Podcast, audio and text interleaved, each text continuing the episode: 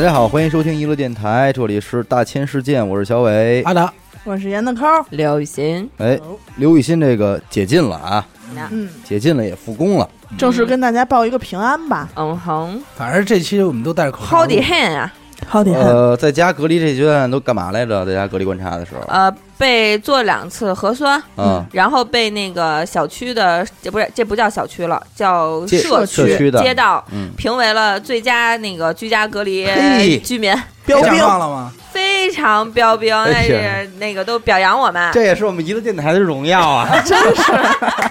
给奖状了吗？人家说了，嗯说这隔。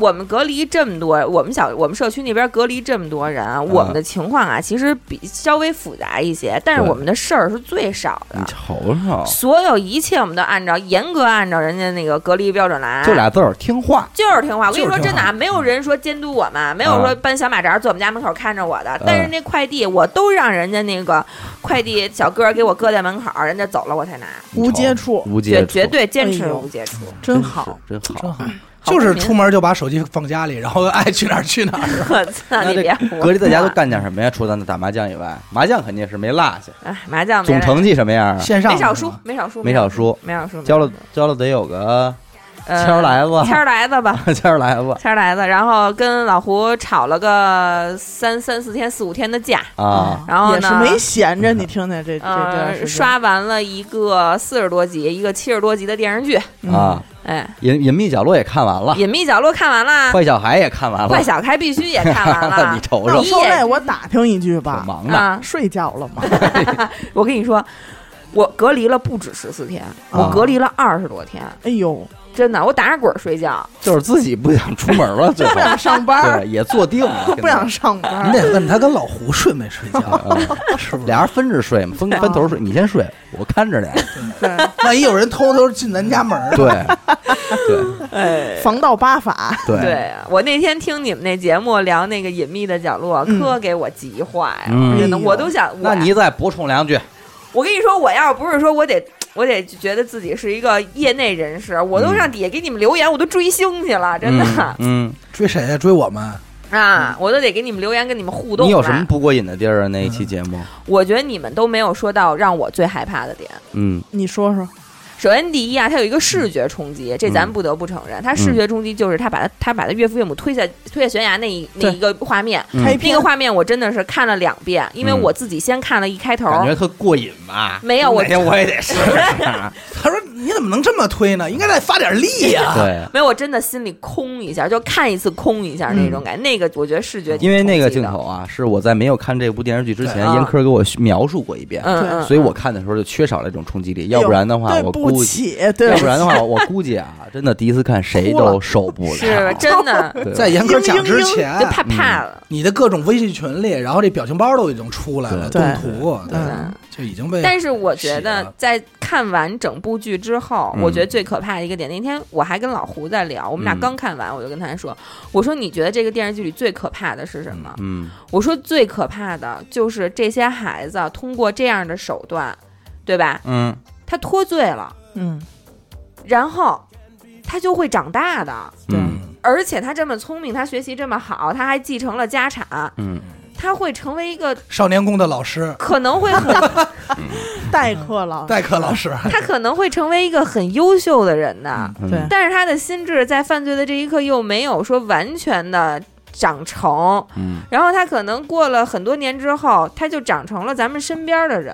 对嗯然后，而且这件事儿他一定一定是烂在肚子里的，对，所以你就想想，可能你你身边就是。当然了，就是阿达吧？你说这不就在这儿坐着呢吗？但是我张朝阳嗯。这边这个严小伟，那不是吗？咱严们 普，严普普这是围着你呢，我们仨人。哎，我爱放屁，严普普，对，但是我觉得咱就是，反正至少作为我来说吧，嗯。我觉得我没有什么可担心的，因为嗯我相信你们也没有那个脑子。但是你看隐秘的角落嘛，就是说每个人内心深处都有一个这个隐秘的角落。角落，你难道就没有什么事儿是永远烂在肚子里的事儿？肯定有啊，肯定有啊。所以所以你懂吗？这种就是嗯你会觉得，就就是让我一想，我觉得头皮发对麻，。因为你这么说完之后，我也有。就虽然说大部分的秘密是你嗯忍不住去跟别人说的，对但是同样还是会有一些秘密是你永远对。不会跟任何人说。对，所以今天咱们就来说出这些 不能告人的秘密。你先说一个，来，刘雨欣，你但是我想说一句，我不知道合不合适啊，要不合适你再给我切了呗。嗯。就这期节目播出了之后，我看咱们留言里头也有人，也有听众会质疑说你怎么能这么恶意的揣测一个小孩儿，嗯。或者说你说小孩儿不好。我觉得这件事儿真的还是不要道德绑架，不要把这个事架在那么高的一个地方上。对。你要用一个人的眼光去客观的看待这件事情。小孩儿他就不能跟美好我绑定我我是我反而是觉得，如果他要是就是有这种评价的话，说明他没看这个电视剧吧。对。我觉得那这个电视剧说的是什么呢？其实里边卓朝阳说的这事就是因为我是小孩儿，对。嗯因为我是小孩儿，所以你们就会相信我，对。你们就会把我往好了想，对。所以也就会，所以这种评论实际上和和这个朱朝阳想法是一样的。嗯，你们怎么能这样说小孩儿呢？太好了，朱朝阳就会说太好了，你就应该把我想好一点儿。这就跟那个那会儿那种觉得啊，浓眉大眼的你朱时茂也能叛变是一回事儿吗？嗯，最关键的是，这些事儿人都干出来了，我们还不能说一个剧中人吗？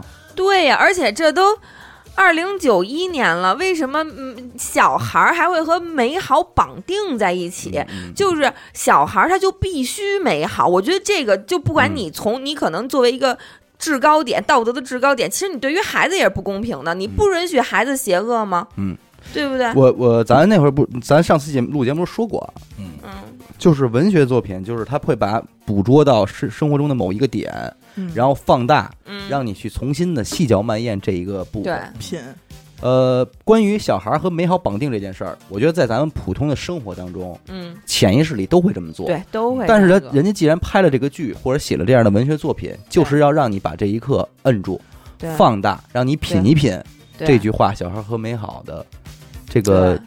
左右。哎，说句不好听的，咱就这么说吧，每个人都是从小孩长过来的。你们在每个人在小的时候，难道没有干过那些所谓你知道不能干的事儿吗？肯定多少我觉得，我觉得我十三四岁的时候，我比朱朝阳成熟多了。嗯，还坏呢，你也杀过人，我倒没杀过人，啊我倒没杀过人。那那你差点差点意思。但是我承认，我我脑子肯定没有他好使。嗯就是人家能多想这么多步，我做不到。对嗯，但是你要说别的，我觉得我也也，他还是拍拍小孩了，已经。对，而且小孩书里边，朱朝阳最终的底线，你知道是什么吗？嗯，他曾经在最开始就跟普普说过，未满十四岁，咱们不用负责任。对这是这是朱朝阳最终的底线，对，就是哪怕我最后这本日记也被发现了，我没满十四周岁，怎么着吧？我不被不会受到任何法律的制裁。对嗯这就是坏小孩的坏点。对。对，我们今天确实不能把小孩当小孩看，但是我也特能理解啊。往往这种评论的人，基本上咱们也能理解，都已经为人父为人母，父母了，对，干着看着自己手里的孩子，对吧？手里。抱怀抱着的这些孩子，他要是还在手里，这孩子呀，我估计也坏不到哪儿去。对，这肯定不坏，肯定还是个美好。因为这还得吃奶呢。就是咱们永你永远要承认这个人性的丰富性，对。对吧？他不可能永远就是单一的。嗯，而且你再退一步说，原著为什么名字叫坏小孩？嗯对，他为什么不叫笨小孩？他为什么不叫好小孩？别的不说，韩国还有七八岁的孩子因为犯法给枪毙了的呢，啊，就是因为坏到头了。哎呀，啊，法律说，岁，对对，日本也有。那这个案件为什么不在案件里讲一讲？因为他没有那么案件，他不值得一讲，就是七八个孩子给人家给点了，而且是蓄意的，就是烧死他们家。那你说这个怎么又怎么说？七八岁，很美好吧？比十三岁至少要美好吧？但是他仍然干到这儿，日本的也是有一个案件，那会儿看的比较多嘛，但是确实不值得讲啊。日本的一个小女孩，小学生，然后那个设计啊，就真的是用计谋杀死了一个同学哎，啊，真的是用计谋，而且啊，这个还就真的是他这还挺电视剧的，但是其实讲出来没什么大概意思啊，我就说叙述一下，就是。找着证据了，然后但是就所有证间接性证据都指向他，但是也没有直接证据，小女孩也不承认，也最后也没辙。但是因为他的这个案子，日本好像还成立了一个法律，啊，什么法？就类似于小女小学这个未成年。小女孩。杀人法 这 这个这叫叫 这个小女孩杀人的法律，的法律 另外一小女孩都不能使。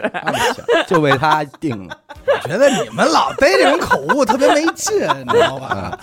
真没劲啊！就类似于这种这个什么未成年啊、这种法律。然后怎么样，还把这小女孩送到这个精神病院做一些检测，后来发现也挺正常的，就大概是这么一个案子。我觉得就是有脑子嘛，我就是觉得大家不用刻意的去在意这些事情，我们咱们就是都都都承认这个人性的丰富性，对吧？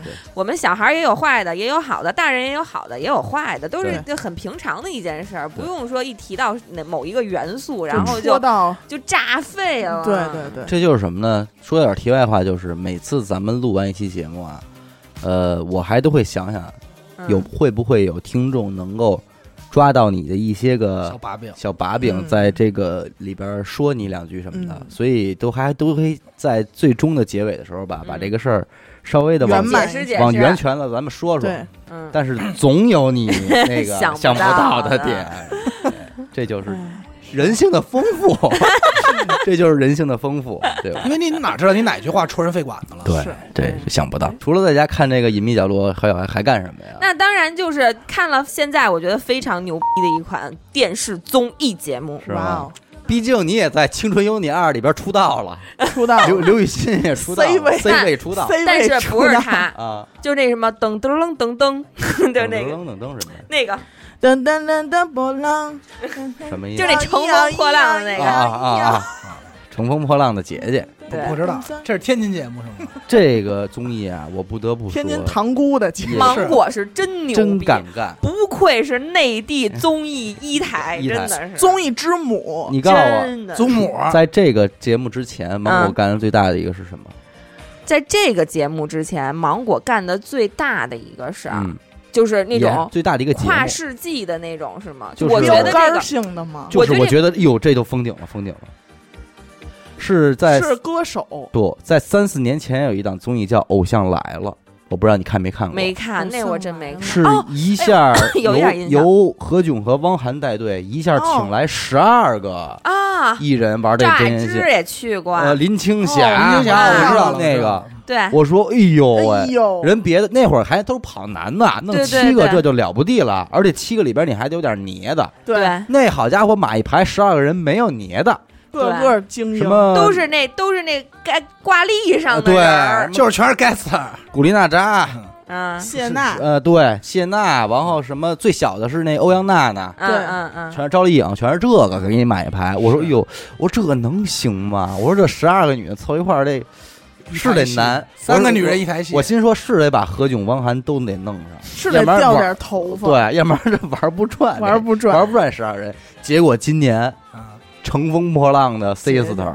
我跟你说，这乘风破浪姐绝对，我觉得就是她30太聪明了。这三十是你先给我讲讲，因为我是一点没看，她一点没看，哎，就是按照这个现在不是女团特火吗啊？从什么偶像练习生、青春有你、创造营什么的，对于是芒果台就玩这么一出，弄一堆三十多、三十起，对。哈 就三十以下不带玩，不带玩那最少也得当不了姐姐，零年的，三十以上，三十以下当不了姐姐，九零年往上的，哎，三十以上的弄三十位，啊。到这儿来就是跟那个选手一样，练习生一样培养你们组团。我觉得他的目的是什么？呀？就像什么《青春有你》《创造营》这种，他都是素人啊，或者之前有过一些的演艺经历，然后呢，他可能没有那么大的粉粉丝基础、粉丝量，这个上来就直接给你，就每一个人都会带着很大很大的这流量，三十个都是 gangster 吗？都是都是 gaster。都呃都该了，基本上我我就给你先说几个名儿吧。说几，个吧，啊。咱从说个三五个的，呃什么伊能静、宁宁静。静、哎呦，钟丽缇，咱钟丽从上往缇啊下说。钟，丽这仨人挨什么？钟丽钟丽缇知道是哪个？我知道啊，这仨人谁也不认识谁啊？呃张雨绮、张雨绮、黄圣依、黄圣依、啊黄一还有呢，张萌，他不知道应该。张萌不知道呃，那个那个张含韵张含韵、刘云，刘云呃，什么黄欣、吴昕吴昕啊，对，然后那个谁，沈沈沈梦辰辰，啊，然后还有那个万茜，万哎呦对一些大这有个儿的，剩下有几个我确实不太知道，三十多个大个儿的吧。还有什么什么陈松伶那种，嗯就是还有那叫什么来着？郑希怡，啊，对，陈松伶啊，因为我妈是 TVB 这块儿的，啊我妈 TVB 看的多。然后那天我不是跟你直接说过来着吗？我说我在家吃着饭，我把这《乘风破浪》姐姐打开了，我妈还问我说：“你老看这姐姐干嘛呀？”我说你是不是？在里头挑选一款，我说我看姐姐也不行，哥哥非得看哥哥，哥哥行，真是。然后我就指着这陈松伶，我说妈，你还记着她吗？嗯对得上号吗？嗯，我说这个是谁呀？对不上，最后我给他找照片，说哟哟，变样了，哎呦，大变样。大变样，但是但是老胡虽然这些女的他都不认识，他认识那陈松伶她老公，嗯，啊，同事啊一块儿喝过酒，不 是。我也是对她老公有印象，对，说哎，他演过好多电视剧对什么什么的那种。哦，我有印象了，我对我上了我在家也是这个老妻少夫这块的吧？对对对嗯，我在家跟老胡看这《乘风破浪姐姐》，真的是太难了，就累死我。我嗯请你用那个一句话来形容这档节目吧，我先形容一下，一个形容词，一个形容词啊，嘛呀？不玩了，我不知道啊，为什么提姐姐小伟把衣服脱了，急了，热热，急了。光急呢，关于板儿吉呢，我必须得逮这些姐姐去。因为他穿了件长袖，啊，说。呃，有瓜，有瓜啊，嗯。你呢？兴风作浪嘛，形容过了，嗯，我就一个词儿，啊，尴尬。真的就是让我想起了大张伟那首歌，好尴尬啊，好尴尬。怎么了三十个姐姐打起来了？这个节目，唉，就是尴尬，你知道吗？但是他并不让你觉得尴尬，你能够感觉他，你你会能从他们的尴尬当中感到乐趣。对，但我不行，好看是不我就是好看啊？我就是从尴尬当中的尴尬，我感受到了尴尬。我没有，我觉得 替他们尴尬对，我我在家看电视我都这样，嗯，我一像黄圣依同款表情，皱我就皱了一眉头，我说这怎么弄？我说像不像？我要是我要是真的，我要是导演，我说算了，咱们回家吧。我给你我当时想的结账是回家吧。我当时想，如果我是其中一个，嗯我该怎么隐藏我的那些白眼儿？就是我按耐不住的白眼儿。因为你知道什么呀？到底都发生什么了？这三十个人啊，有大火的，嗯，也有不火的。还有过气儿的，也还有过很气的。很大一部分好那你这种东西，而且又是帮女人，你怎么来中和之间这点儿？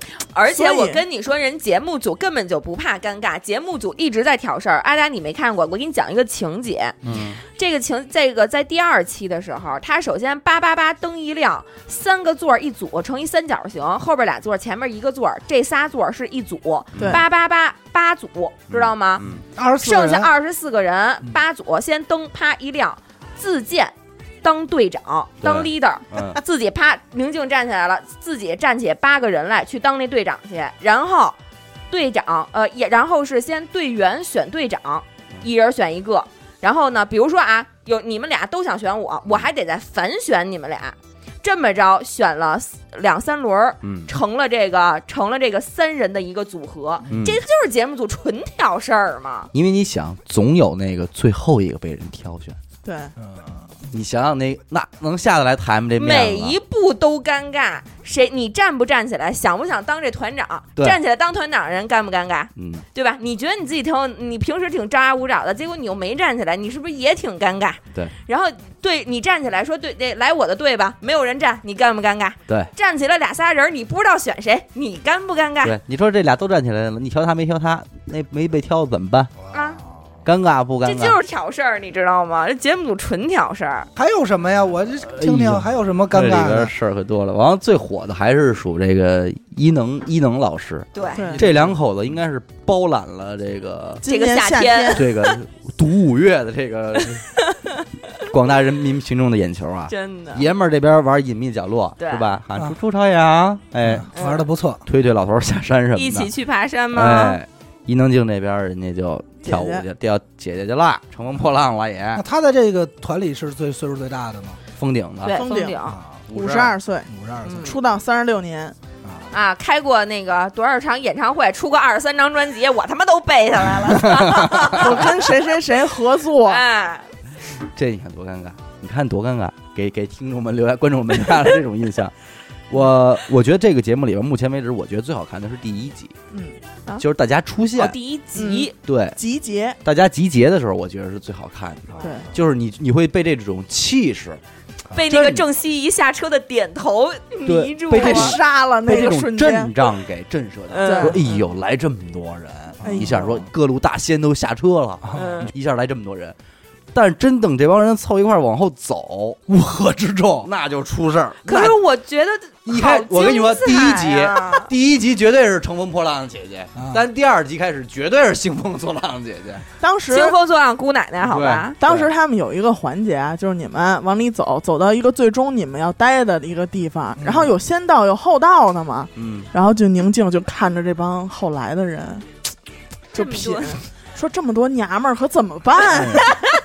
这是他原话吗？原话啊，怎么来这么多娘们儿？到符合他风格怎么弄啊？好家伙，真的，但是我在这个节目里边有几个让我很意外的人嗯，出现，首先就是宁静，那因为宁静吧，就是给人感觉消失了。不是就得老，对他就是永远是破马张飞、风风火火的那种，我跟你不吝。虎了标叉的，哎，，对，但是他来到这个节目，你发现他安静了他话少了好多。他有这方面的经验了，因为他之前参加那偶像什么，花儿与少年，他让这芒果伤的不轻，是。哎，不记吃不记打，他呀，最经典的一次是在这个偶像来了的时候，嗯偶像来了不是十二个女星吗？嗯。往也是挨个出红毯，对。他应该是第一个进去的。嗯，他往那儿一坐，就是谁进来，他都得上我这儿。哎，哎呦，年轻老师您快快三叩手，哎，三叩手，他给人他伸一手跟人乖乖啊，坐那儿吧，嗯。然后怎么着的？完后这这时候呢，何炅和汪涵外边拿小电视机看着说：“哎呦，宁静大姐夫什么的。嗯”过一会儿林青霞到了，她该起身夸大一进屋，一进门，宁静 也站起来了，也站起来了也，怂了，也怂那没办法，那期里边宁静，呃，林青霞、朱茵，哎呀，这都什么离这不级别的了，对。对不对？紫霞仙子都来了。也是穿着紫霞那身 你还说什么呀？他们第一集偶像来了都是晚礼服走红毯，但是好像连朱茵到，嗯。宁静都没起立。啊，就林青霞进来的时候起得起立，这宁静啊，其实也挺逗的。就是宁静，就我我跟我让老胡看这个，我说你看宁静特别逗。宁静就是属于那种你听不懂她说话，我觉得她特别像我身边一朋友。我还特意给给他们发微信，我说你看她像谁？就是我们那朋友，就是那种。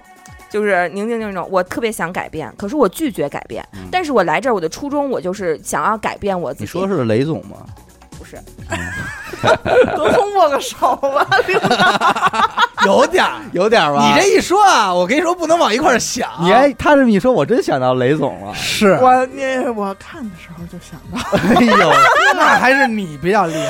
你记得他们第一集就是每个人个人的展示完事儿以后，嗯不是挺晚的了吗？从第一个到最后一个，嗯然后宁静就是坐那儿，嗯，饿啊，啊，哎呀，哎呀，好烦呀，什么时候能走 啊？就是已经就是开始是啊。对，而且最尴尬的是，你像我，可能我这阵儿跟家还没事看看什么创造营啊这种，呃，传统女女团选嫩嫩的啊，有点这十来岁现在就是嫩的老的都玩儿，十几二十岁，哇十到五十岁通吃，五十十到五十。哎，以你这儿犯着法呢？你看我说啊，以三十岁为基准，两臂前平举，两臂侧平。先向前看齐之后，然后两臂侧平举。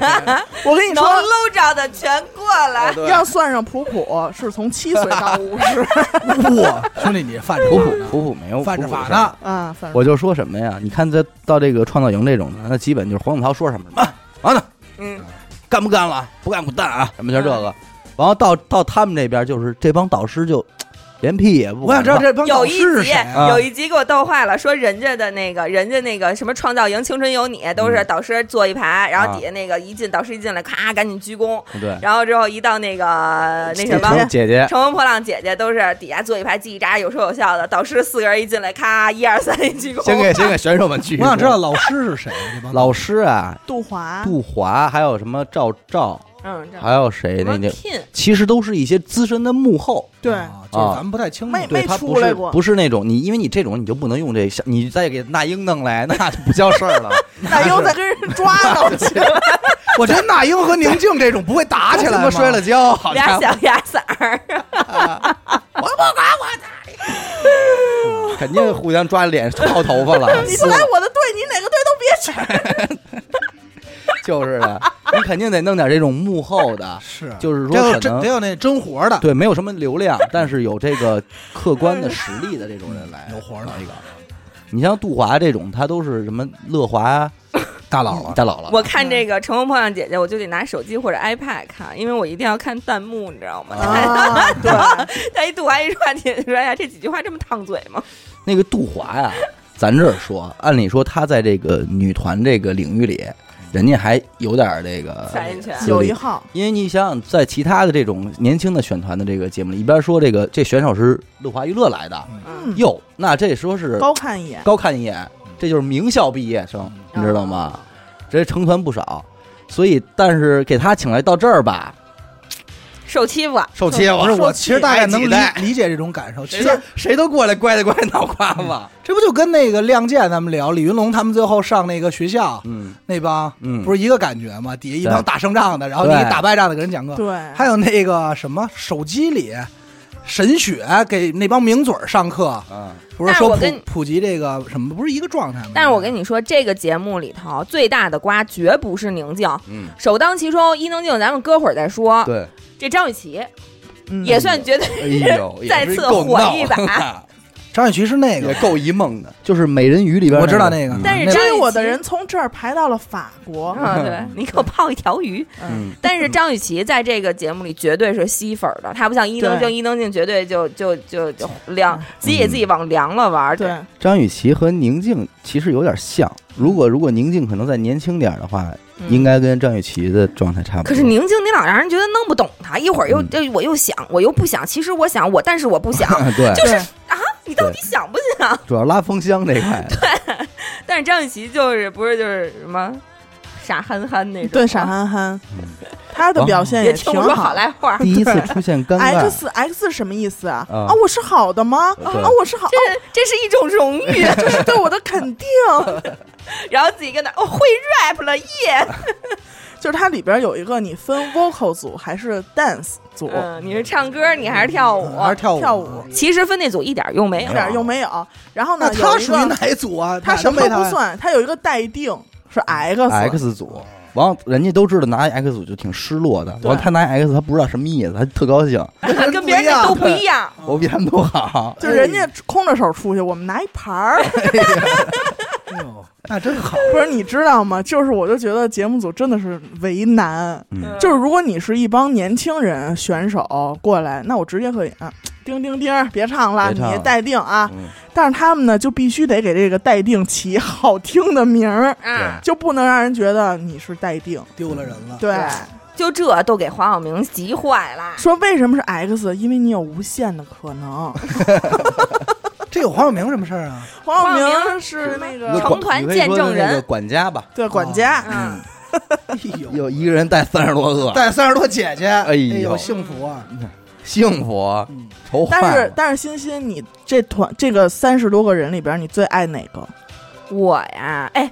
我看这个节目，我首先啊，我觉得我因为我好好多人其实我也不认识，就嗯比如说什么孟佳、王王菲菲李斯丹妮这些我都不知道。但是我看完这个节目之后，我觉得王菲菲长得是最好看的，嗯李斯丹妮我还挺喜欢，挺可爱的。好那你呢我？被这两个人圈喜粉喜。欢哪款啊喜欢哪个就必须让你从这三十个人里边挑一个当媳妇儿。我那天问了老胡同样的问题，也不是当媳妇儿啊，就是最欣赏哪一款吧。那肯定选伊能静呗。综艺我啊算了 吧。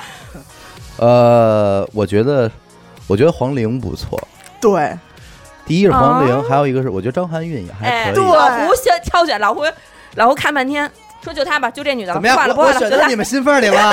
哎呦，领导选到我心缝里了，你知道嗯吗？我就这两款，真嗯爱。我也是这两款还不错，我觉得。我喜欢李你记得斯丹妮和王你记得菲菲，黄龄第一个镜头吗？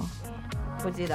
我接到节目组的邀约的时候，第一反应就是去，多可爱！包括我，我一开始就以为他是一个就是可爱那么一会儿，嗯。啊，但是后来的很多表现，包括他们入住了他们那个房子以后，嗯，他好多的行为啊、语言啊，包括后期那个采采访的那种，好可爱啊、因为黄龄，我跟你说啊，她有典型的江浙沪一代文艺女青年的 feel。嗯。其实什么黄龄啊，然后那个那个阿四，嗯还有谁啊？陈粒吧？啊，对，呃，其实他们还有陈粒，没没这里边没有陈粒啊，哦就也没有阿四，啊，也没有阿四，我就说这个意思啊。他们就是那那那个江浙沪那一带那种那种感觉的那一挂，的文艺女青年是那样的，跟北京的文艺女青年形成了完全不一样的东西。嗯，黄龄那还不错，然后张含韵韵，，嗯，我是觉得李斯丹妮特别可爱，我觉得她特别像一个就是。就是特别，就是他可能真的就是跟就对于他来说，可能就我自己感觉啊，他在这《乘风破浪》里姐姐里的那种感觉，嗯，就跟咱们这娱乐电台那感觉似的，一会儿这儿串着，一会儿那儿串着，然后让、嗯让张雨绮给批评了，说：“哎，师姐，我错，我不去了。嗯，自己对没玩明白，不天天跑着那儿遛弯儿我。第一个最尴尬的就是在这个 Everybody 组，哎这组是谁呀？都？这组可太好玩了。一，开始三十个人，有彭磊，三十个人里边啊，一分为二，是十五对十五吧？嗯。嗯，这十五人里边要分成三人组，五人组和七人组，啊，三五七，这 Everybody 是一七人组，嗯，谁所以管着呀？属他们最乱，谁管着啊？让一最捏的管着呗，肯定就是。嗯，这组里都有谁啊？有叮当、叮当，刘云，啊那就是叮当管着来。对啊，就是叮当管刘云、刘云、黄圣依、、黄呃黄黄圣依。黄圣依，张雨张雨绮，还有还有几个哦。还。有许飞，这里边我额外说一个啊，一开始你知道最尴尬第一幕是什么呀？哎？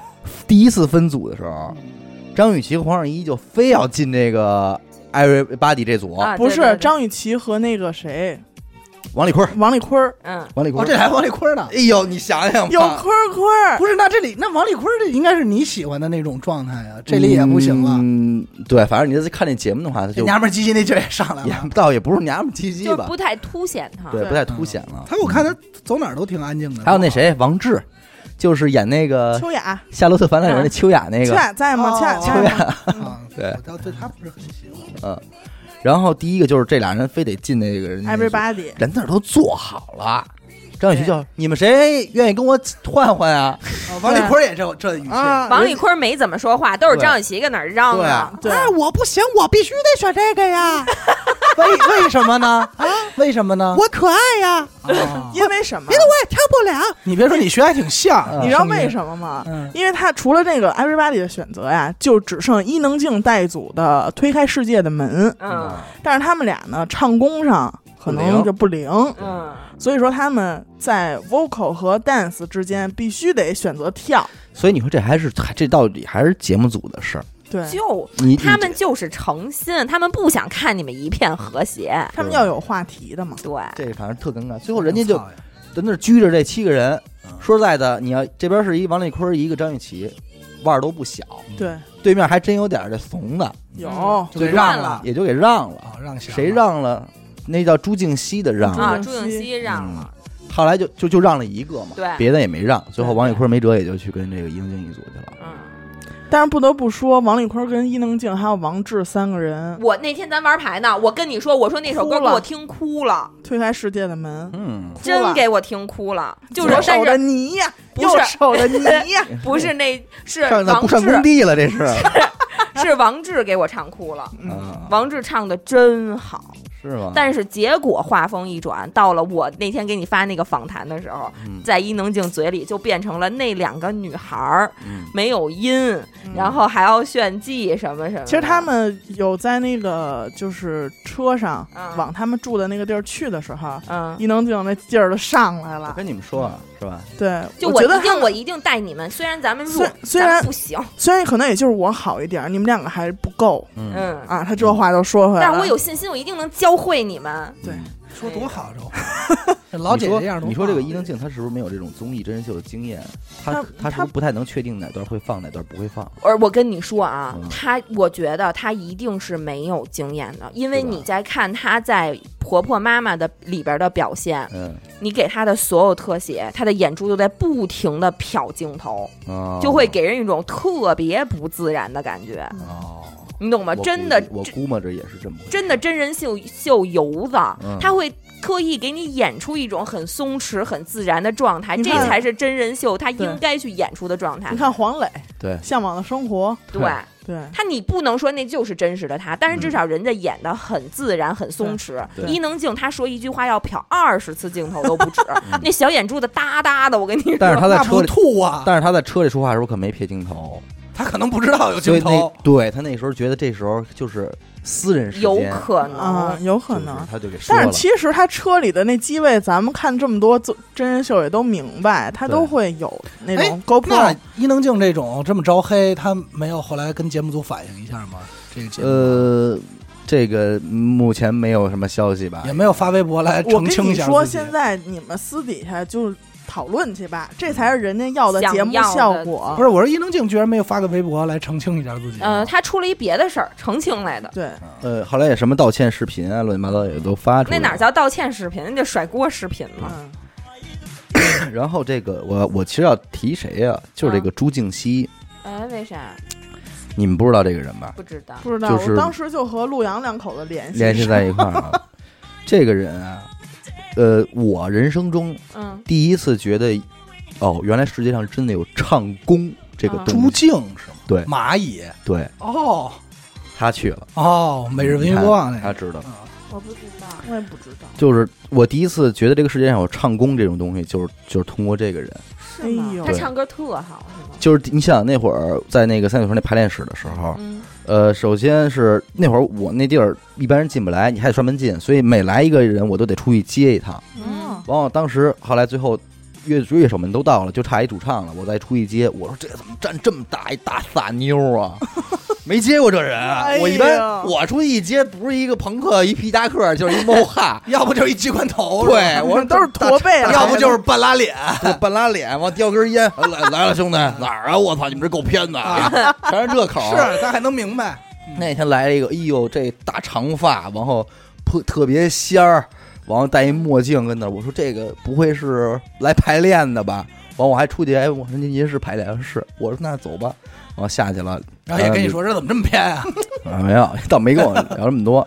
然后那个下去之后，那个过一会儿说这个麦克风能不能帮着调一下？他呢拿着麦克风唱，我给他调，所以我就听见了，就是这是我第一次通过我身边站着一个人拿麦克风唱歌，然后我通过音箱里听到的歌声是这样的，哦，我觉得我操牛逼，蚂蚁真他妈好，真他妈好，对。然后当时，然后我也就跟他们那个鼓手聊来着，我说这个你们这个什么情况啊？因为他们那帮鼓手全都是那个那样的，就是平时那对，帮，然后来了一这样的，他说这个是呃新发掘的一个那个就是艺人吧，哦。就是姑娘挺有才的，然后等于他呢是想弄一个乐队，在以乐队这种形式在北京那边的 live house 里边演一演，哦，等于他人家是一个对于这帮乐手来说是一活你知道吧？啊所以我说哦，我说那挺牛逼，然后就就一下就知道这个人了。那在节目里还真没体现出来。但是我觉得他就是在那种情况下，张雨绮说谁能换一下，谁跟我谁要跟我换？嗯，我觉得如果就是有人能跟他换，还真是挺不容易的。就是那个女孩嘛，对朱静熙嘛，她最没名儿啊，对，她最没名儿，他没有腕儿啊。但是说白了，这《乘风破浪姐姐》这个节目就是一个话题节目，不是一个音乐或者一个对对对对对对，舞蹈节目。你看他当时分组，vocal 组，我说哇塞，这得哇这唱出来什么样啊？结果人假唱，就是那天刘雨欣说这事儿也是，说这个最后最终没这，因为伊能静这组没得到名次嘛，然后你吐槽人家这个另外两个人唱功，我说的是有一个算一个啊，咱们我不负责任的说啊，就是我只是通过我的耳朵听，嗯我就片面的理解了啊，嗯。不一定准确，嗯，但是在我这儿我就这么认为的，所有的人唱歌都是假唱，嗯，就但不就是说你是说第一次公演，对，他们第那个最开始那个什么初秀是全是真唱。全，是真唱，对，然后到公演的时候就全是全是假唱。唱。那在全是假唱的情况下，嗯。如果你在不跳舞，嗯，你那就是一个走秀，对。对吧？对。更何况伊能静那组，王志和王丽坤还得稍微跳两下，他整个就是他整个就是坐一升降台站上来，对。当仙女儿来了他刚开，始坐着，所以他 他那个这场公在百叶窗里坐，他的主要工作就是第一坐着，第二第二站着，在呢。对，所以我觉得在这样一个情况下，你在吐槽吐槽人家唱功就没多大必要。对对，而且说白了，王志唱的是真好，王志那一嗓子真给我唱出眼泪来了。吓坏了，不是，吓到了 嗯，我是觉得丽坤也不错，丽坤稍微有一点点愣，嗯但是那也没愣过伊能静。嗯，对，你伊能静吓坏了，这伊能静没和这个宁静打起来吗？他们他们俩没怎么碰面。对没怎么咧儿，哎，但是我觉得这里边有一个微妙的这么，他俩要碰，面，应该还是有不少瓜可吃的。张雨绮和黄圣依，哦，啊，我听说过皇上皇上皇上一本身这个人就特别他们俩，怪，他们俩是不是都跟周星驰打过官司？啊啊啊！对对对对对对对对对对。哦，有时候我觉但是得他们张雨绮没打过官司，都是星女郎，对，啊，对。但是我觉得他们俩有时候还挺惺惺相惜的感觉，就是仅仅有的几次对话。张雨绮是直接赔的人家钱，说我违约我就该赔人钱，嗯。杨紫，杨紫是给黄圣依花钱赎出来的。对，啊。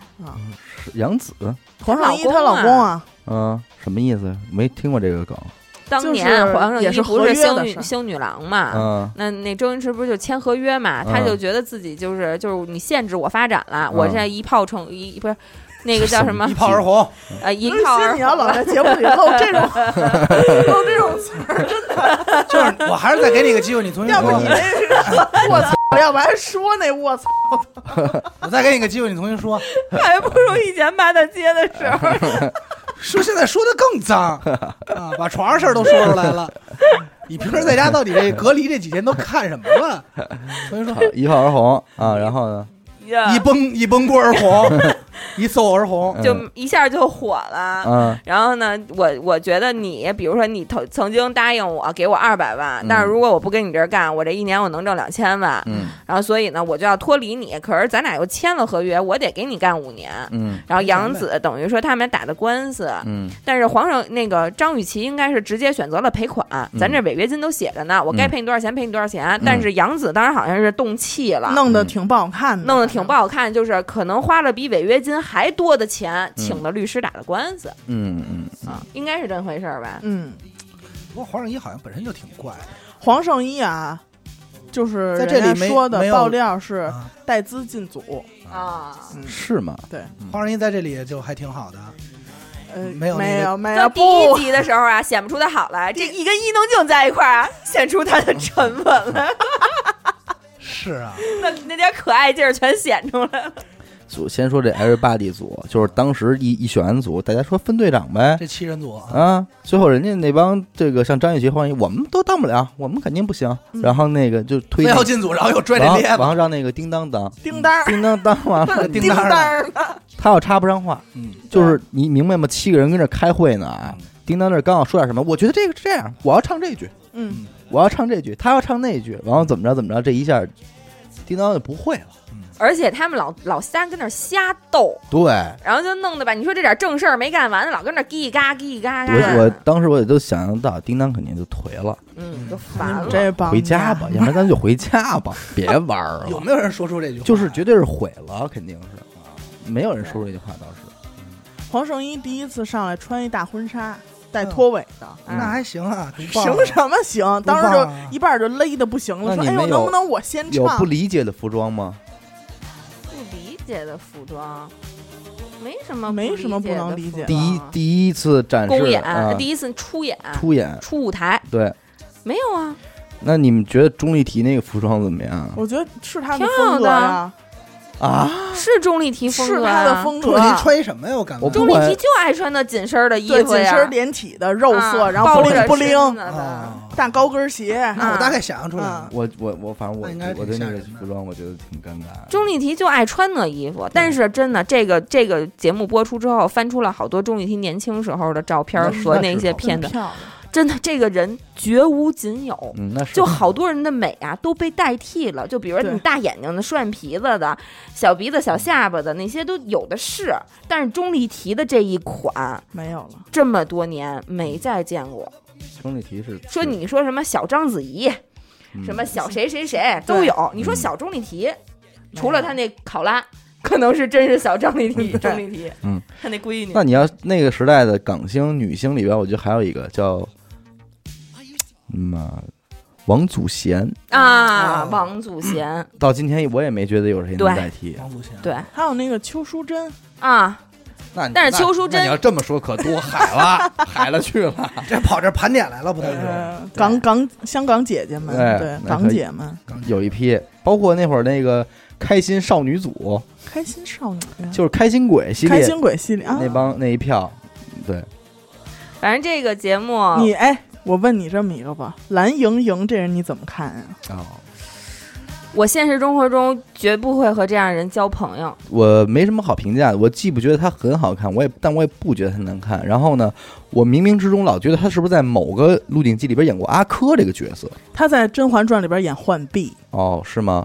我不知道。他是怎么回事呢？阿达不知道，他首一轮儿公就是集体首秀的时候，每个人表演一个节目，单人 solo 的，节目。单人 solo 的时候，他排名第一，对，哟，那挺厉害啊！只有他一个人分数上了九十，并且是九十一分儿。对，呀，那厉害，嗯。哎，剩下的好多都是七十多分儿、六十多分三十，多分儿。丽坤儿什么的，这都是六十多分儿的啊。不用看我，我又娶不回家去，心疼坏呀，心疼坏了。我娶不了，我娶不了。呃，坤子什么的，他就有点那劲儿上来了，嗯嗯，傲了，他就特想赢，现在是。嗯，他也不是现在特想赢，他那人好像一直就是他自己也不不知道否认。是人设给立的这个人设，还是说人家本来生活中就这样。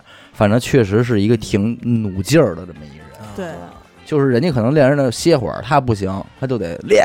那挺好啊，练起来努努力。那你多好娶吧，你取吧。不是？然后呢？我想知道然后呢？就是就是，比方说人家就说看会儿《还珠格格》吧，不看，我还写作业呢。啊，叶迟多好敏叶迟敏，啊 但是现在我喜欢。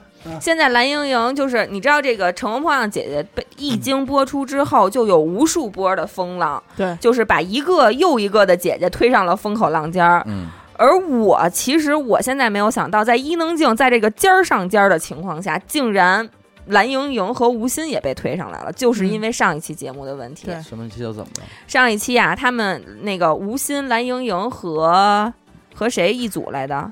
和那个那个谁你喜欢那黄龄，嗯。他们仨是一组。嗯，然后在最开始选的是蓝盈莹自荐当的队长。哦哦，当完队长之后呢，选人的时候，因为吴选最后一个人，他本来第一轮已经选了黄龄，对，第二轮还剩最后一个名额的时候，白冰，吴昕和白冰都站起来了嗯。白冰跟他们之前是一个队的，嗯，然后呢，就是等于说蓝盈莹就觉得挺为难的，不知因为吴昕已经为他站了两次了，对，他就不知道选谁好了，嗯他就一直鼓求黄龄说你选你选，黄龄就小声跟他说说我觉得应该选吴昕，嗯然后他就还跟那说你选你选你选嗯。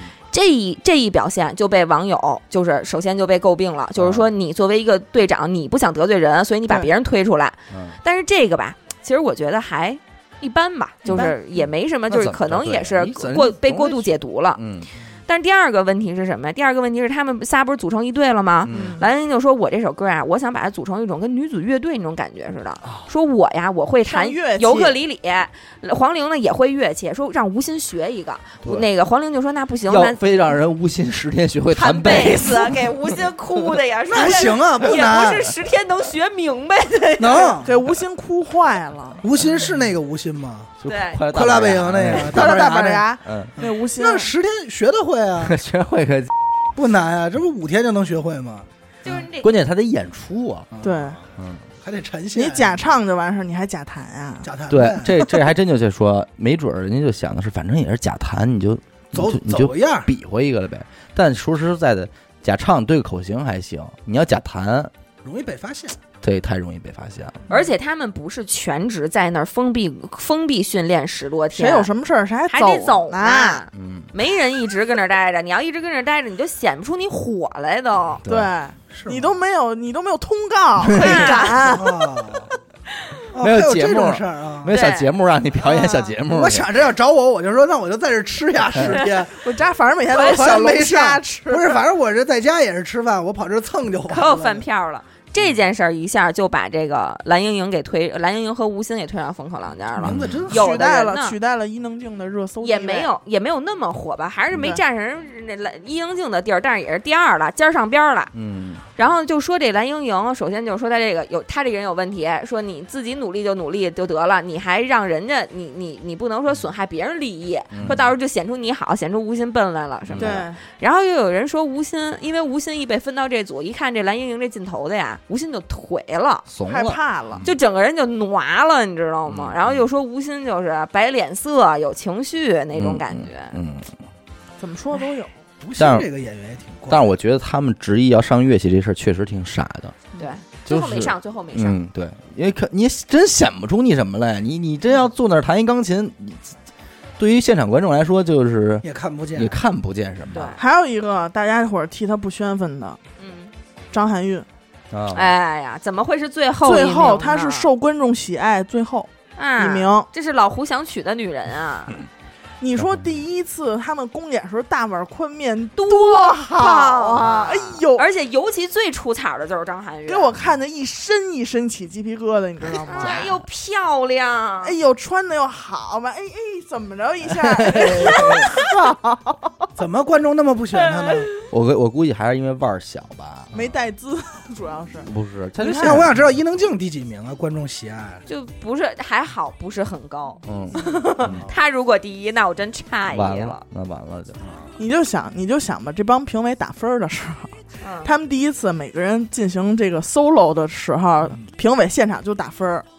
然后当时底下坐着，尤其像张雨绮这种啊，现场就给分儿，这这不行吧？这个，嗯，但是多罕认啊，对他们就站多 那儿，好，唱完之后站那儿，前面一一片空地是一大屏幕，然后就直接是多少分儿，嗯。你的舞台表现力，你成团的这个分儿怎么怎么回事儿，一共一百分儿，然后他们就全都打这种，有的是真是低分儿给打的十几分儿那最有老师争议的是那个叮当那分儿吧，对。因为他唱的特好，特好。然后但是分儿特低，对，然后好像是打完叮当，直接节目组就找那个杜华来了，对说你那个打分儿你想怎么打，有你的理由就行，但是你要把你理由讲出来，嗯。不然大家不知道什么的那种。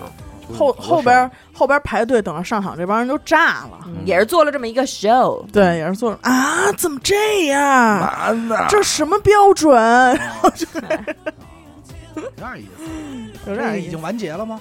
没有，我这追着呢，这刚刚刚淘汰六个人哦，还有淘汰呢没。淘汰的，哎呦，有 多哎呦我下不来台呀？这个有点过了。我也敢敢问这六六个是哪六个？头一波头一波啊，头一波头一波肯定得是稍稍微腕儿小点，刘云，王志，这没听说过。刘云就是就是郑钧那媳妇儿啊王志就那秋雅，秋雅，还有谁？许飞，嗯啊，，许飞被淘汰啊，了。天空中有无数的烟知道色知。道陈松伶，跟那个万晓利谈陀螺嘛，不是啊，啊？陈松陈松伶，嗯，还有谁呀？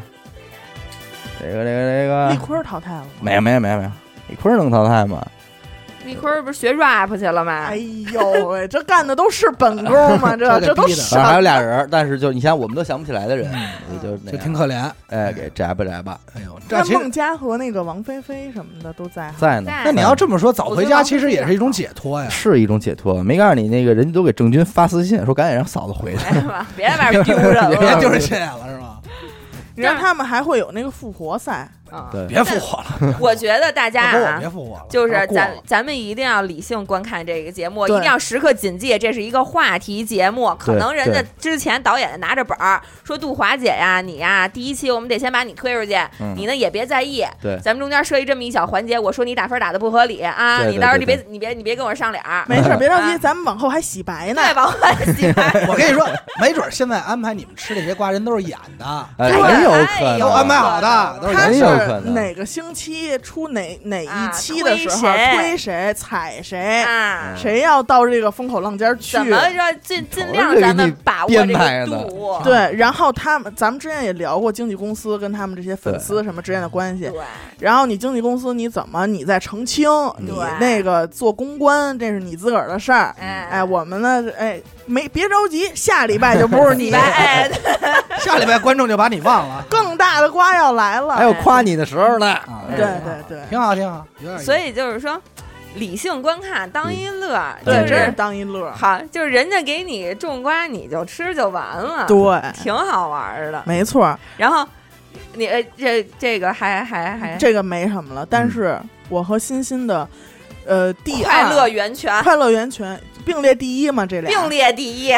另外一档芒果台的，综艺节目。嗯。说出来，《婆婆妈妈》。婆婆哦和妈妈，这个综艺节目，首先第一有一个有一个人让我觉得他非常非常的可爱，我被他圈粉了。我嗯也是，原地圈粉，我希望他原地出道，就是伊能静她婆婆，哎呦，就是秦昊他妈。妈，哎呦，就是你就无法想象秦昊他妈怎么能生出秦昊这么一不说话的儿子来。对是呀啊，那可能得咱没见着秦昊他爸，秦昊他爸一见着了呃也来在节，目里边也会出现，也雾雾昭昭的吗？哎，长得还挺好的，国字方脸，哎，长得有点蔡国庆那劲儿。是个山东人，完事儿啊被他妈已经带的现在满口大碴子味哎儿，说话话出来了，东北味儿。他妈真的是一个可爱的棉花糖，就 特可爱，可以有可爱的棉花糖了都。真的就是他就是这样你应该还行，五十嘛，哎呀，五十往上，在我射程范围内。你再努努力，应该能够着。是这伊能静她婆婆呀，就是嗯特别有综艺感。对，她这人啊，首先第一，我觉得就是一个老太太，她能这样特别不容易。在这个婆婆妈妈里头，我先给你们介绍一下啊。嗯婆婆妈妈这档节目里邀请了几对儿夫妇以及他们的婆婆嗯他们或者丈母娘，嗯，他们分别是分别是林志颖两口子，哦林志颖，对，加上林志颖他妈，哦对啊林妈然后这个林志颖一家吧，咱们就这么说。李晟、李佳航两口子，这嗯你们可能不太清楚，是后来新拍的那版《还珠格格》里边的尔康和小燕子嗯，哦 组成的家啊庭。我好像知道这个啊嗯呃，第三对儿呢是这个姜潮和对麦迪娜，麦迪娜嗯，不知道。也不太有名也不太有名，但是他们之前上过另外一档，是在麦迪娜怀孕的时候，他们有上过别的综艺。嗯。嗯。啊、是姜潮、麦迪娜加上姜潮他妈，嗯。嗯，啊这都是一家子。嗯，还有呢就是这个秦昊、伊能静，伊能静，真好，真好。就这伊能静她婆婆啊，就是最开始说上这节目，嗯。伊能静呢就说要控制她婆婆体重，体重要让她减肥，嗯。什么都不让吃。嗯。然后这伊能静婆，我觉得一般。你看，比如说另外一对儿麦蒂娜她婆婆，嗯。就是姜潮他妈，就属于那种面对镜头其实是很不自然和很羞涩的。嗯。你可以在对，你可以在节目当中，他有无数个时刻，他其实是想把这个姜潮或者把麦迪娜揪到一个没有摄像头的地方。嗯我跟你说，你别说了啊，什么的那种，你懂吗？嗯你别那样啊，他没有综艺的感觉，他没有综艺感，他就是想在这个摄像头下把自己表现的尽量端庄啊和没有缺点。嗯他你知道你懂吗？他怕家长对，而且他怕出丑。嗯他在这个摄像头下的感觉是他怕出丑，就有这么一个事儿而伊，能静的婆婆，有这么一个事儿，我想说一下姜潮他妈，嗯。嗯。就是因为这个呃节目的赞助商里边有唯品会嗯。嗯，这个这个赞助嘛。然后他们第一集上来之后，姜潮就从外边接了一个包裹啊，很植很很像植入的植入，嗯。说哎，我我我妈跟我媳妇儿要上这个节目，我给嗯。他们两个一人买了条裙子，在唯品会上啊，一一人买了条人精心挑选了一条裙子，都是好牌子，天天有三 天天有折。然后呢，就把这个包裹一打开，就拿出两条裙子，说妈，说给你们俩买的裙子，你你看你先挑两条，你先挑。然后他妈一看呢，是那种吊带儿的，就是会也不是吊带儿，是就是无袖儿，宽带儿，嗯宽带儿，无袖对，无袖无袖。他妈一看呢，就是哎呀，这我穿不了，这我不能穿。他妈嗯就觉得我必须得穿一长袖，嗯因为他妈跟家就穿运动服那种。嗯，这三说两说，妈哭了。哭了。哎呦，因为他可能觉得太尴尬了，我又不能在这儿就直接就说，然后呢，我又你们又都不给我这，又都不理会儿我这信号。啊，对，因为这是我儿子，现在满心满意的想让我穿上那裙子。对他妈，甚至我觉得就是他妈真的是一个纯素人，他甚至可能都会觉得这个摄像头在，这就是一场直播。嗯对你说你哪怕你说导演先咔，对，我跟你说我穿不了，嗯，他都没有，就没有。真的就是这种着急。急，坏了，我又不敢跟你明说，哎呀，然后我又给你递信号，你又不理会儿，哭了，哭了。掩面呀？这么哭泣逼我们老太太，对好家伙，逼我们老太太婆。婆急坏了。但是我们伊能静的婆婆是怎么样的？她不让她减肥嘛嗯，她就每天称这个体重。嗯。然后有一天呢，他们都去健身房锻炼去了。嗯。伊能静的婆婆也是在那儿转了一圈，哎，嗯。溜达溜达回来了，摸了摸那些器械。回来之后呢，伊能静和这秦昊一上秤，说：“哟，我们俩胖了，就又嗯重了。嗯说我这重了一斤，说我重二斤呢。说没事儿，说咱们运动啊，肌肉充血，嗯所以咱们就重了。然后伊能静她婆婆领下来，那我试试吧。然后一上秤，那秤上面正好一摄像头，嗯对应摄像头，我的成绩还是不错的，只重了四两。四两，完事儿有一天啊，他们就是新住了一个房子嘛，就肯定为了拍节目，嗯他们一块儿住在一个房子里边。早上起来做饭，嗯。伊能静她婆婆呀就给做了点什么那个打的那种糊，我感觉像是，说我这里啊，就当时那个后期做花字组也特别逗，嗯。把他所有说的所有配料都都像那个弹幕一样飞过去了，什么嗯。黑芝麻，什么那个什么就就类似于什么黑芝麻粉、葛根粉、这个粉、那个粉什么的那种。的。，然后就说哎，喝点吗？然后伊能静就是偶像包袱嘛，嗯。说妈，我们都不喝这些东西，嗯。说我们现在都是要无糖的，要没有淀粉的，你这里面全是淀粉，我不喝的，不喝的。然后她婆婆捅她，这录节目呢，录节目呢，你 你喝点儿，你喝点儿，录节目。行行，有点意思啊。然后有一集还特逗是什么呀？我跟他说半天，我说你一定要看钟丽缇带她婆婆来那集，俩老太太出去吃饭了，嗯，因为钟丽缇之前也和她婆婆婆上过一个节目，对。这个这钟丽缇和她婆婆，还有这伊能静和她婆婆岁数应该差差不太多。那我们伊能静，哎呦，我妈，啊，我妈一个妈妈对对而且不不能叫妈，得叫我妈，啊嗯。哦，叫她叫叫他妈就直接我妈，我妈不是就是就跟别人聊天的时候说我说，哎呀，啊你不知道我妈她这个人特别不在意这些什么，哦我妈她可不爱接电话，啊，对，哦。亲着呢。哦。那得我妈。然后她钟丽缇的婆婆和伊能静的婆婆出去吃饭了。哦然后呢，就一到饭馆，钟丽缇的婆婆就说：“咱吃吃这吃那个。”她说：“不行，小静不让我吃。小静不让我吃，哎 我在减我在减肥呢，不让吃。对对对。然后说没事儿，说那个咱就当没吃。然后那个一会儿菜上来了，你要不尝一口 也也对，也挺糟践是吧？挺好，挺好，挺好，特别逗。关键是有一次，就是这个镜头是我之前在抖音上刷到过的，嗯。然后我在节目里边看到的时候还是乐的不行了。嗯。是说呀，伊能静说他们家孩子就跟秦昊生的这小米粒，嗯。嗯说妈，你知道吗？说米粒真的是一个很容易被别人欺负的孩子。嗯，他妈说怎么回事儿啊？这当台湾腔遇到东北东北的时候还是还是很还是有撞击力，有撞击力的，挺好。然后那个伊能静跟着那他妈跟着她婆婆叫秦叫秦昊，就是那种耗子，嗯 对。然后呢，伊能静就说了，说嗯他们家闺女啊在嗯学校怎么着挺？内向的，有时候就是让别的小男孩淘气嘛，嗯呃，撞一下、推一下的，就故意的。说着说着，妈，秦昊哭了，哎呦，哎呦，说别说这，别说 掩面而泣。掩面又掩面他爬山去啊，推下去，对掩面而泣了。后来就是秦昊哭完之后，就是说说对于这种欺负我们家闺女的这种男孩子，我真的不是很喜欢。嗯说上一次小静跟我说了这个事儿，嗯然后呢，秦昊当时是想是让伊能静去跟老师沟通，嗯，说让老师跟那个人的家长说沟说通，嗯说，你看你要能沟通就沟通，不行我就坐飞机我就回来。然后，然后这会儿他妈用一种高三倍的音量，下一句就不要讲了啊，就不要讲了。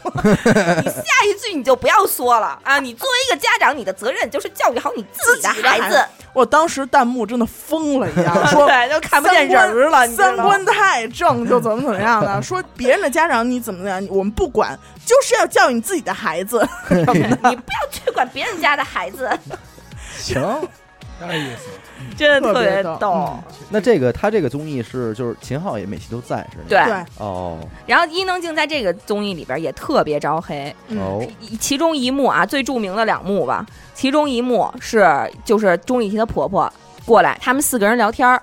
伊能静、伊能静婆婆、钟丽缇、钟丽缇婆婆四个人聊天儿，这个话头是谁起的呢？是伊能静起的。哦说你看我，我四十六岁怀孕，四十七岁生的这个孩子非常辛苦，什么什么的。说伊能静说完这一个话茬之后，钟丽缇就问她自己的婆婆嗯说：“妈，我想问你一个问题，嗯如果我真的生不出孩子来了，你怎么想？”嗯钟丽的婆婆也挺直的，一山山东大大妈，嗯对，直接就说说那我心里会非常难过对，我就说实话啊，说我能说实话吗？嗯说能，你说。说那个，那我心里非常遗憾啊，我心里非常遗憾。说，但是呢，就是说我挺难过的。然后，伊能静的婆婆就是那种专业捧场嘛，就是那种、是是是还是得家长的心，还是得真是得有个孩子。啊，对 啊，家家长的心。这个此时此刻，嗯。伊能静就用一种所有人都能听见的音量说了一句：“妈，这个时候你就别搭话了。嗯。嗯，”我觉得这个如果出现在现实生活中，都别说她是我儿媳妇儿，嗯，谁我都得跟丫，她跟我平辈儿，我都得跟丫急了。上来给大脖梁子，啊然后。然后钟丽缇她妈又说，钟丽缇的婆婆又说了几句，说：“哎，我就是觉得挺遗憾的，说我这个就是真心话，我也不跟你玩那虚的。嗯说但是如果那个那个嗯张若伦愿意跟你过，我也你们俩幸福就行，我们俩也没说特别强求什么什么的。嗯，然后那个伊能静她婆婆又坐边上，嗯嗯，对对对，这就是家长的心。然后伊能静就又用那种所有人都能听见，恨不得门口那摄影都能听见的音量说：“妈，咱俩去给人倒杯水吧。”嗯他们就去厨房了。厨房也有摄像头，你不知道吗？嗯然后在那儿说拽着啊嗯，这个时候你就不要搭话了，因为你不知道，因为我已经生了，而钟丽缇还没有生，你不知道你说的话会伤害到谁。嗯，都是这么大人了，这就谁不明白点事儿？就就就就我就是就是哎呀，这这个个这会儿你能看出秦昊他妈是真是给面子，真给面子说啊，还真是，那我不说了。啊！然后画面一切这老太太真好这这东北话，我跟你说，主要是啊，这老太太是真东北话。然后然后结果这个一看就明显被剪辑过一一刀之后，然后伊能静又问他说：“妈，你不生气吧？”嗯他妈说：“那个背后我就不生气，但是当着人面不能再那样了啊。”嗯就说了这么一句，我觉得这一段伊能静被骂成什么样，她都该，嗯，对吧？这我觉得没什么可解释的。嗯嗯嗯另一段另一段就是 就是他那个秦昊发烧了，嗯嗯，他们在一个小别墅里头有草坪，嗯，秦昊发烧了，呃，不是感冒了，嗯然后呢，但是秦昊也是好好的跟着录，嗯然后一块儿出去说野餐去，非不跟屋里吃，非跟草坪上吃饭。对，伊能静给弄了条狗，嗯秦昊跟那玩狗，哈士奇，嗯，而且秦昊是真感冒，那鼻子囔的呀都不行了，这真的。脸都泛红，你这知道吗随便是真的，这要是许哥，这要是老胡，我根本就不让他出去了。你咱就都实实你别睡你的，嗯对不对？别去。我要有录影社那个录影任务，我去我的，你在家你踏实睡你的，怎么了？非带人秦昊去，嗯去了之后秦昊挺难受，就跟那玩狗，然后伊能静还跟那儿就是瞥了一眼镜头那种，然后就说说哎，你看我老公比对对狗比对我都有耐心。嗯然后秦昊说啊，因为他没有你话多呀。秦昊也没惯着他，你知道吗？因为他没有你话多呀。秦昊，然后当时快带他爬山去了，我跟你说 你当时就能明显看出来伊能静那个脸色啊，嗯。嘟啦一下就下来了，就是一阵儿红一阵儿白的，你就不知道他怎么着好，他肯定也在脑子里边飞速旋转。这会儿我要怎么挽回？所以我跟你说，秦昊这真有可能演这隐秘啊，嗯。是一个本色出演，笔这是不是本色出演，嗯。就是他解脱的那种感觉，然后终于都他妈没了。因为伊能静就是在节目里边一直就在吐槽她老公，嗯不会哄她，不会说甜言蜜语。你知道她为什么要这么吐槽吗？因为他们之前参加过一个综艺，叫他们真的综艺专业户，参加过一个综艺叫《妈妈是超人》。哦在这个节目里，秦昊被骂得很惨，哦因为他完全不插，就完全不管伊能静，嗯就是人家都会搭把手，人秦昊真不管，而且就显得很冷漠。嗯然后呢，网上就疯传说秦昊根本就不爱伊能静，都是伊能静老么咔哧眼的巴着着人家什么的那种，就这个意思。而伊能静上这个节目就想要扭转这个形象，嗯而且但是秦昊又不那么配合，你他就要不停的去强调这件事儿。你就说伊能静在节目里边说过多少遍，妈，我觉得浩子真的是爱我的。特别爱我，我知道，你知道当时作为观众来说多尴尬，肯定是一大红脸，给我弄一大红脸，对吧？但是但是他就是你跟秦昊不会有什么事儿？你弄一大红脸，说，但是他就是不会那些，不会表达。教都教不会，真是急死了不。挺好吗你？知道他妈有多可爱吗？嗯关于这个哄人的这个事儿上，他们有一次去吃小吃，嗯嗯在就是湖南嘛，嗯，去吃那个长沙这个种小吃，然后他妈就走后头一直拽着秦昊，一会儿你就好好哄哄他啊，然后赞美赞美他，你一会儿就赞美他，有这词儿哦，这老太太有点意思。你好好多赞美啊。然后秦昊就挺不耐烦的说：“我怎么赞美啊？嗯你别管了，一会儿我给你垫词儿。这他妈有点意思。”结果还真是给垫不少词儿啊。他们围着一个桌子点了好多那个小吃嘛，一份儿一份儿上来了。然后那个伊能静就说：“说老公你先吃，你尝尝这个好不好吃？”然后他妈跟边上，然后弹就是旁边那个花字啊就是垫词儿的机会到了，什么 就是那种。耗子，你看你媳妇儿对你多好，是吧？就是老太太真给电 我想知道秦昊这时候说什么，啊，不错不错不错。因为我感觉好像秦昊不是那种特别爱说话的他还不是我还真得去看看这真人秀，我还真的特好奇这秦昊好奇了到底这个是个什么样的人别的不说，一个无证之罪，还有一个啊隐秘角落吧。秦昊饰演的是完全两种性格的人，对对，对吧？你在隐秘角落里拍他温文尔雅那种状态，但是你在无证之罪里边完全就是一个流氓流氓那个警流氓警察的这种这种形象。对，这节目它是一集只播一个家庭，还是一集播好几个？一一每集集每个家庭都有。哦，我再把这件事儿讲完行吗？行，嗯他们野餐这件事儿没完，嗯这不就不高兴就回去了吗？嗯然后呢，镜头就给了一个空屋，嗯俩人躲窗帘后边吵了一架。嗯秦昊那意思就是说。你是特别在意我说“狗没你话多”这句话吗？什么的，反正俩人就吵了一架，不欢而散。嗯。镜头再一转呢，就变成他们俩，呃，伊能静说：“我想跟你反省反省。”就跟那哎秦昊拉着她婆婆仨人坐沙发上，说：“那老公，我想跟你反省反省。嗯”然后就说呢，我觉得我不对，嗯。就是也没说，哎，都没说我觉得我不对，说我觉得我还是不够懂你，老公。嗯。说那个怎么怎么着，说完了之后呢，这都不是重点，重点是突然她就开始哭诉，哭诉他的悲惨童年，嘤嘤，都不是嘤嘤说嘤，我我我在我的从小的家庭没有爱的，我我我我的我妈妈总是告诉我，如果你没有钱，你就会被欺负，然后什么？啊，然后就拉着他妈说：“妈，你不知道，说那个就是说我我最大的遗憾就是我五十二岁了，我还不会享受什么家庭的快乐什么的，嗯对对对就对对。哭诉自己从童年的悲惨。嗯。然后给他妈弄的也得哭，反正啊，就这个行为吧，让我就觉得特别没劲。你说嗯你要是你觉得你觉你觉得你矫情了，你不对，你就好好承认错误，对吧？你何必又要弄这个道德绑架这个这个轮呢？嗯，结果弄得人家秦昊就给架到那儿了，啊气氛轰到这儿了。地址来啦，然后秦昊他妈马上电磁的机会又来了，嗯说你看行动。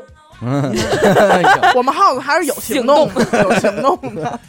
说这严苛啊，现在别的我不知道，学他妈学应该挺这好。挺形象，你知道关键是什么呀？秦昊这会儿说了一句：“哎，你要不整这一出吧，我还得生气生个两三天呢。”他说了这么一句，我觉得秦昊应该还好吧，秦昊不太招黑吧？咱换句话说啊，咱们这么来思考一个问题：你说伊能静是不是也该到她的更年期了呢？我他是在啊，真觉得他就是在啊，对吧？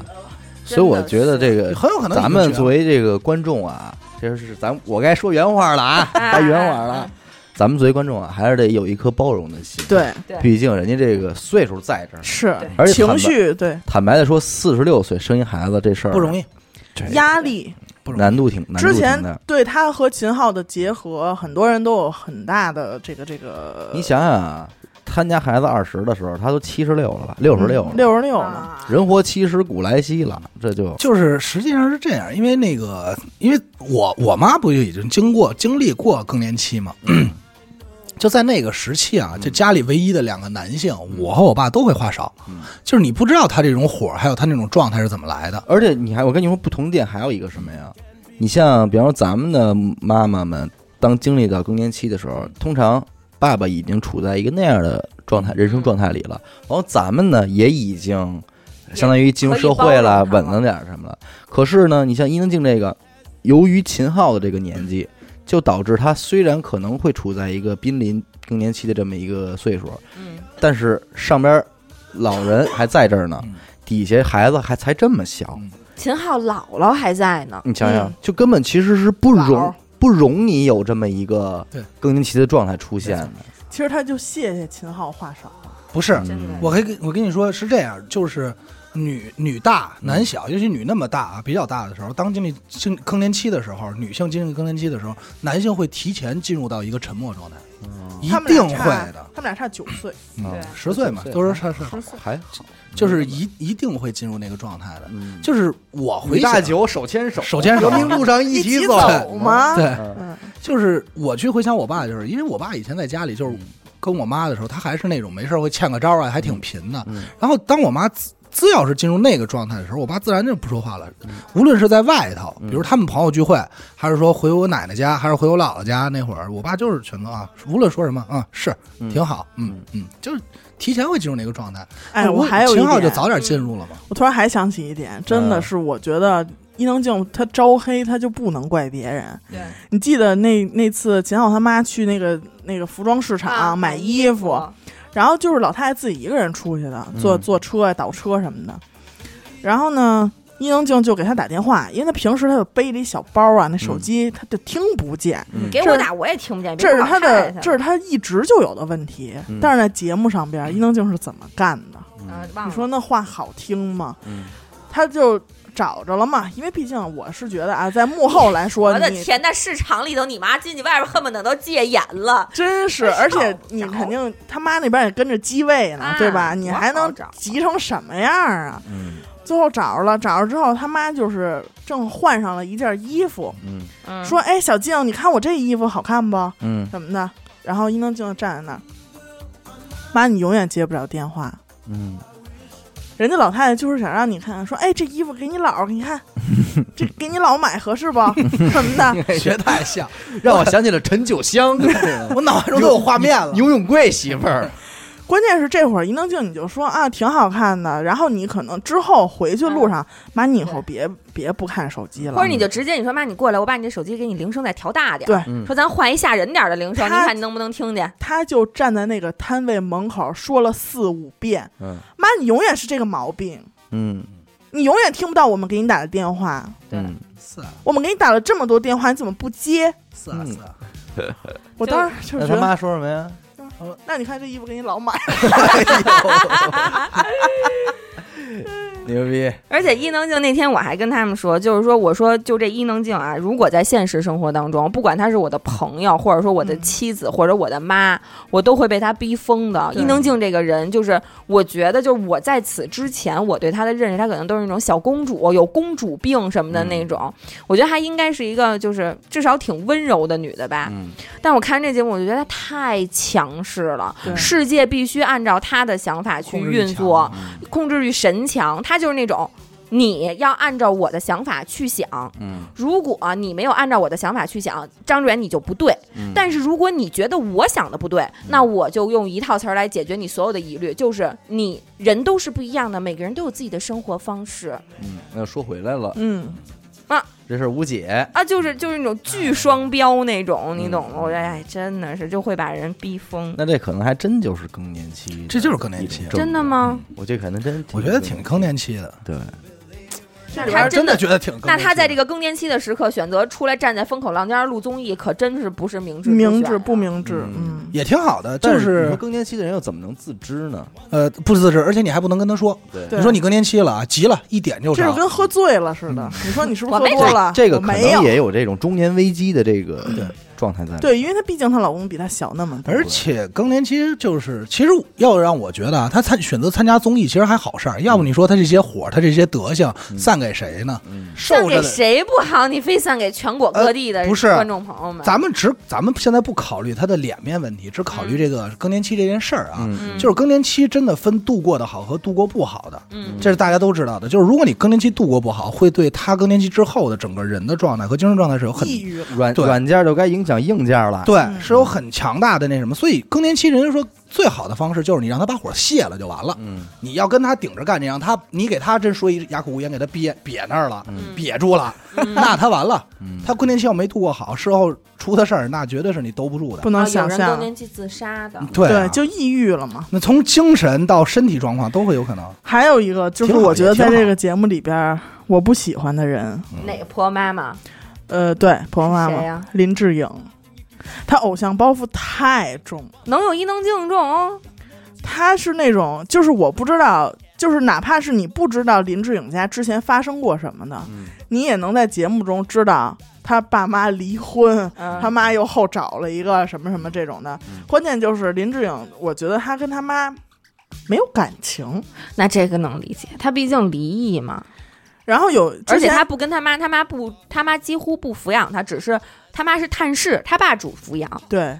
对，然后呢，就是能明显看出来的是，就是他这个妈呀，是特别想跟他们生活一起，然后就是常来，嗯他们常往，嗯，但是林志颖永远就是特别冷淡，不接招。不接招，嗯。嗯，但是这个这节目，倒是麦迪娜她婆婆真的是好，嗯，就是正正经经一个哭的，因为穿裙子哭那个，对，就是正正经经、普普通通一个老太太，而且麦迪娜其实也不错，就是她在后来的一期节目里头又解释了这件事儿，说那个就因为他妈又哭了，嗯。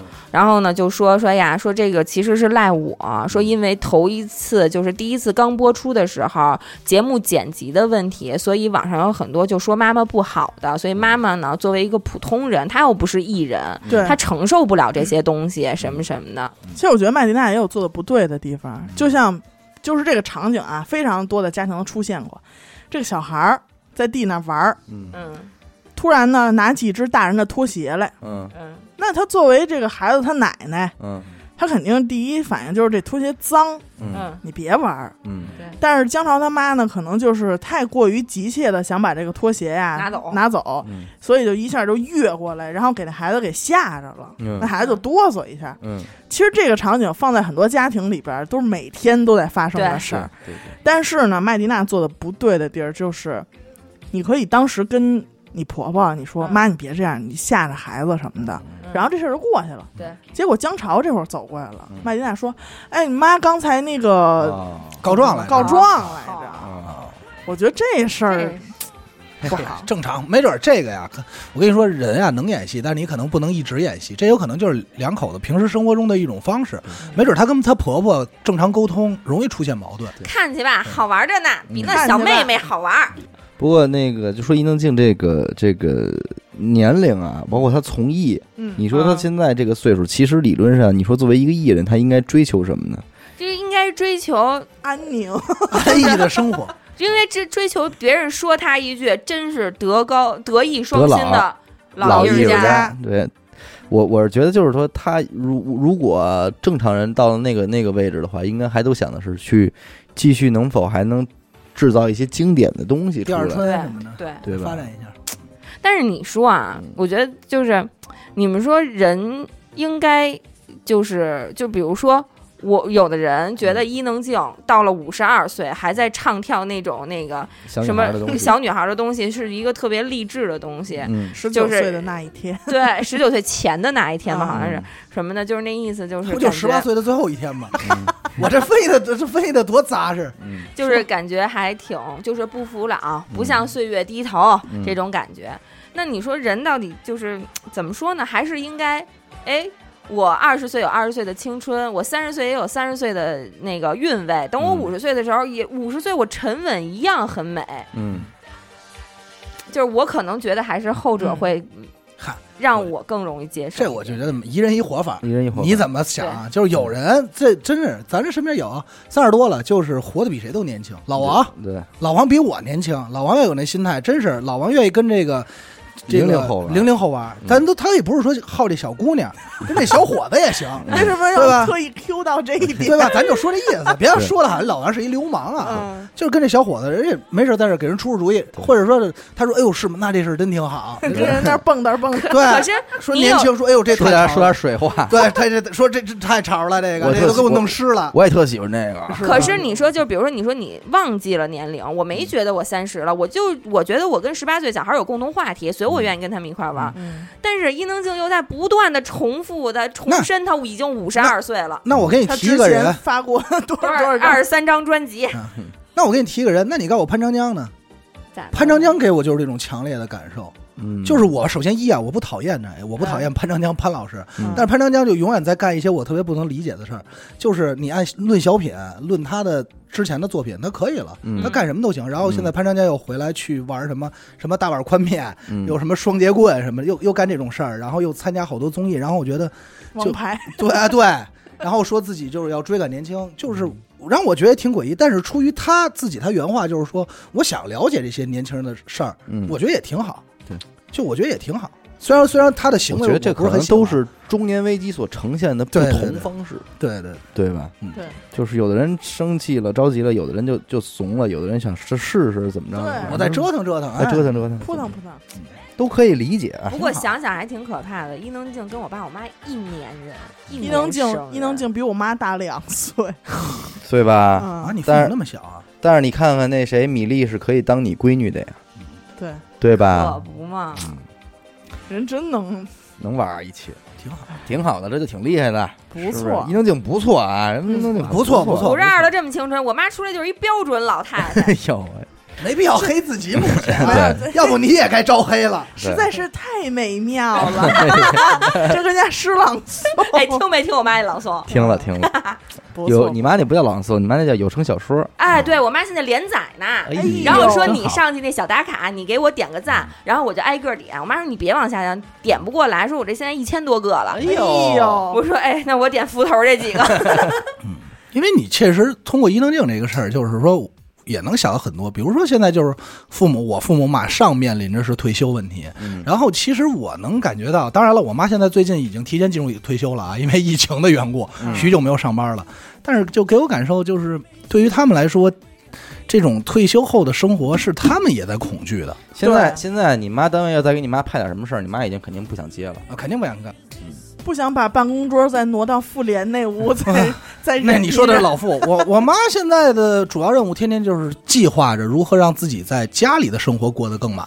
嗯啊，就没事看看这个什么呃综艺啊，这种，包括甚至于看看学做饭、哎，学做水果，哦就是怎么弄这些挑选一些水果，嗯特别有意思。产地是哪儿的嘿？然后学学，没准上上课，然后学学雕鸡蛋，雕鸡蛋，天天的，就是也挺好。嗯，他就是尽可能。发挥余热嘛。那，其实余热谈不上，他就是尽可能的让自己的生活满余温余温，对你拍十，我拍十，发挥余热热还不迟。嗯，你看马大姐都出来了，真是。行吧，感谢您收听本期的娱乐电台。现在每一次收尾都让我感觉就是太干了。你们收一个，你们收一个，你们找一节骨眼儿。你们说，阿达收吧，我不会，阿达收，我我觉得阿达收尾绝对特别好。好，我不会，我没收过。阿达，收一个让我们。现在把麦克风交给小伟。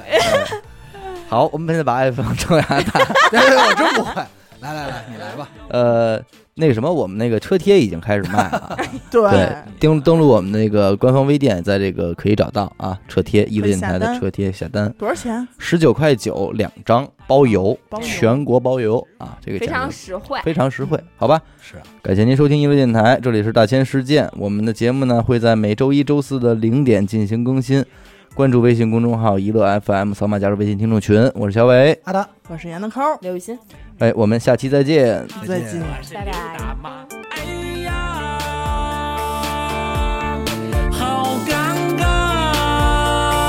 尴尬尴尬尴尬，世界那么大，怎么容我容不下？